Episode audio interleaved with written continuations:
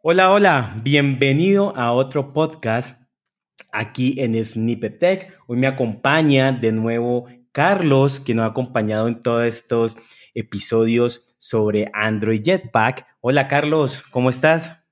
Hola Juan, hola a ti, hola a toda la comunidad de Snippet Tech. Muy bien, muy bien, muy contento de tener otra, otra oportunidad de seguir compartiendo conocimientos con todos.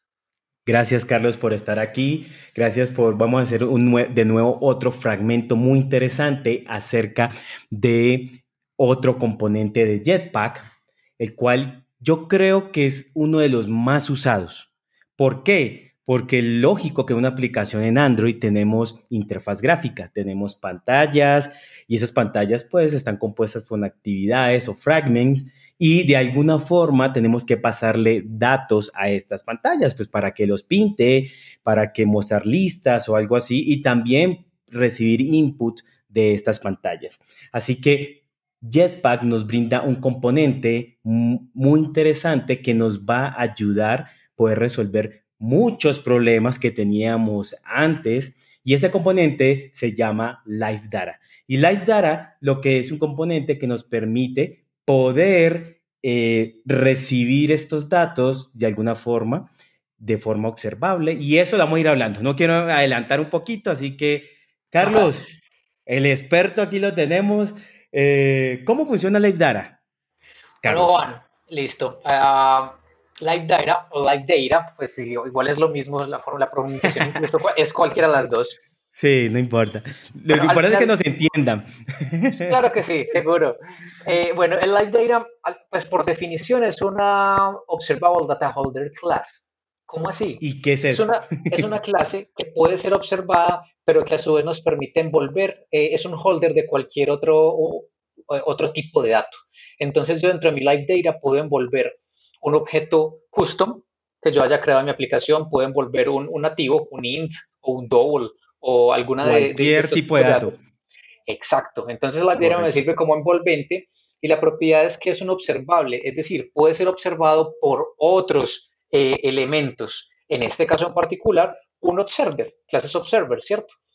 Entonces, digamos que ahí en una forma muy simple se implementa el patrón observable, pero, pero digamos que está un poquito más atachado al mundo Android. Si recordamos en la última sesión que hablamos de Snippet Tech, eh, de los componentes Lifecycle Aware, Live Data hace parte de estos componentes. ¿Por qué? Porque Live Data, su, su, su ciclo de vida está totalmente eh, atachado al, al, ciclo de vida de una activity, de un fragmento o de un view model. O incluso si la estamos, si la estamos usando en otra capa en particular, tenemos que correr como con la responsabilidad de poder eh, relacionar el objeto con el ciclo de vida. Claro, yo quiero aclarar algo ahí también acerca de cuando hablamos de observable. ¿Por qué esto es grandioso para los developers? Porque no tenemos que estar preguntando como que si la data cambió o si hay nueva data, sino que gracias a este patrón, porque al final es un patrón, nos estamos suscribiendo a este live data, que es eh, lo que voy a observar, y las pantallas, cuando esto es, eh, los datos cambian o hay nuevos datos, les van a avisar ya que están suscritos. Entonces, esto va a ayudar mucho en que sea muy transparente esa comunicación de, la UI con los datos que, requiere. ¿Listo? Gracias, Carlos, por esa explicación. ¿Y qué ventajas nos da el Live, el live Data? ¿Qué, qué, ventajas nos da?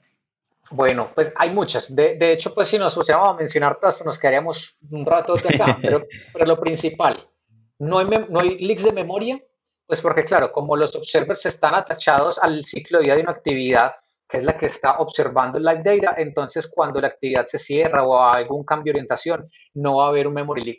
Porque entonces eso, eso sí que es importante. Sí. Eso sí que es importante. Y cuando dices cambio, explícame un poquito cuando dices como que cambio de la, de la pantalla. O, cuando dices cambio es que, que, hay un giro o algo así. Cambias, por ejemplo, la orientación del, del dispositivo. Entonces lo pasas de estar en landscape a portrait o viceversa. Cada vez que, hace, que hay ese cambio, por ejemplo, según el ciclo de vida de una actividad, entonces eh, la actividad se recrea. Y al recrearse, entonces muchas veces si tenemos alguna actividad en background haciendo algo, pues entonces si no la estamos controlando, cuando va a responder, ya no encuentra el estado anterior de la actividad, entonces ahí es donde tenemos un leak de memoria. Claro. Claro. Y si no, y como es un observable, si no tenemos este, esta capacidad, pues entonces la UI va a seguir como conectada y, pensando que va a recibir datos. Y lo mismo con el Live Data, va, a emitir datos, pero en verdad la actividad ya no se encuentra en ese momento disponible y es ahí donde empieza a crashar nuestras aplicaciones, ¿no? exacto. Entonces, em, pues, eso, es uno de los grandes beneficios. ¿Qué, más nos brinda? ¿Hay otro beneficio así que digamos, wow, que nos salve muchas, muchas cosas malas que podamos tener? Claro, al final todo se resume en que, por ejemplo, ya no vamos a tener que eh, gestionar manualmente todo el ciclo de vida porque entonces como el Live Data es Life Cycle Aware, entonces independiente de si está en el estado en creído, en resumo, en el que sea, pues los, los, componentes de UI pues van a observar datos relevantes, yéndonos como el ejemplo que acabas de decir, mientras viva y mientras, entonces ya vas a ver quién está observando y quién le va a devolver datos. Claro. Ahora, normalmente la, una de las mejores prácticas es usarlo con dentro de un view model.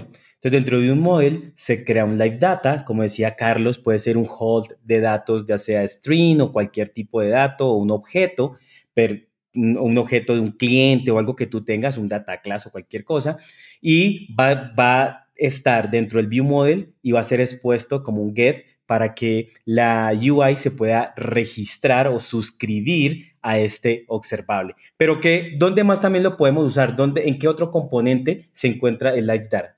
Carlos? Principalmente, pues como lo más normal, sí, puede ser desde el view model, como dices, y se suscribe un observador desde la vista, que sea un fragmento o sea un activity. Pero, por ejemplo, asumamos el caso, de un escenario, eh, un repositorio. Yo entro de, mi clase repositorio, puedo tener también entonces métodos que me, que me envuelven eh, datos en Live Data. Entonces, si, por ejemplo, me retorna de, un endpoint, me retorna un dato en particular, en mi repositorio yo lo puedo poner como live data, ¿cierto? Y de ahí irlo gestionando, irlo pasando entre capas hasta, hasta que llegue al view model, por ejemplo, eh, y luego hasta la activity. Eh, por ejemplo, una base de datos de Room. Room me permite entonces eh, retornar live data. Entonces es lo mismo. Cuando conectamos a la, vamos, pedimos datos a la base de datos, la base de datos nos retorna un live data, por ejemplo, de un listado de personas. luego desde el view model que está se tiene que suscribir a ese, a ese, a ese repositorio y para suscribirse de un Vimobile al repositorio entramos a trabajar con transformaciones, ¿cierto? Las transformaciones de Light Data, entonces con un switch map o con un map, dependiendo de lo que yo necesite hacer, eh, me suscribo y luego ese, ese resultado también lo puedo retornar como Light Data. Entonces mira que tengo flexibilidad de poder trabajar en, en, las diferentes capas de nuestras aplicaciones, sobre todo con las arquitecturas más eh, usualmente usadas. Claro. Ahora, yo sé que es posible, o sea, Android ya trae unos Live Data que se puede usar como el, Mutable o Mutable Live Data, en el cual yo lo puedo usar, pero ¿es posible crear los propios Live Data o, no? Claro que sí.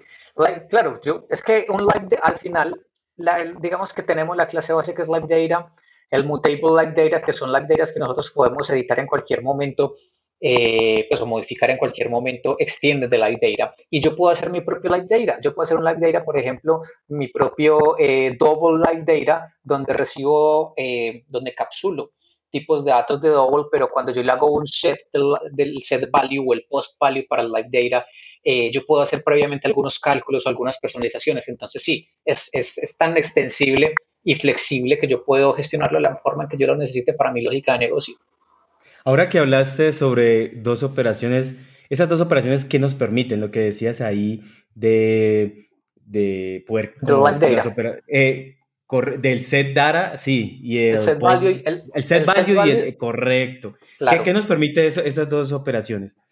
Mira, yo tengo un objeto like data y la forma en que yo encapsulo eh, otro objeto dentro de Live Data es a través del método setValue o el postValue. ¿Cuándo utilizo el uno o el otro? Normalmente utilizo postValue cuando yo estoy modificando objetos Live Data en, en, hilos que no son el hilo principal de la UI de Android. Ahí utilizo obligatoriamente postValue. Caso contrario, utilizo el setValue eh, básico. Cuando está en el main thread. Exactamente. Ah, ok, entendido. También el Live, el live Data nos da métodos u otras eh, operaciones para transformar datos, para poder hacer merge de Live Data. Así que pues están totalmente invitados a que vayan a la documentación. Hay varios eh, como talleres, varios code labs para que puedan practicar acerca de este componente. Así que hoy vimos un componente muy interesante. Carlos, unas últimas palabras a la comunidad. Eh, eh, igual que las, que las veces anteriores, eh, mientras nosotros entendamos mejor el contexto de cada uno de estos elementos, vamos a saber cómo utilizarlos de la mejor manera. ¿sí? Entonces, el Live Data tiene mucha flexibilidad, tanta flexibilidad que yo puedo utilizar en las diferentes capas de mi aplicación. Y, también sepamos que existen unos elementos KTX dentro del paquete de Jetpack que me permite a mí crear bloques de datos live data que a la, a la vez son live data con corrutinas, es decir, ya se ejecutan. Eh, puedo tener un trabajo de ejecución de corrutinas solamente con un tag live data y puedo emitir los datos cada vez que yo necesite. O sea que al final es súper flexible, tenemos mucho campo para trabajar con ellos, así que adelante a investigar y a, y a jugar un poquito con, con, con todos estos componentes nuevos. Claro. Bueno, muchas gracias Carlos, muchas gracias a la comunidad por escucharnos nuevamente. Espero lo compartan este podcast, lo hacemos con mucho cariño y nos vemos en otra oportunidad. Chao, chao, chao Carlos. Chao Juan, chao, chao comunidad.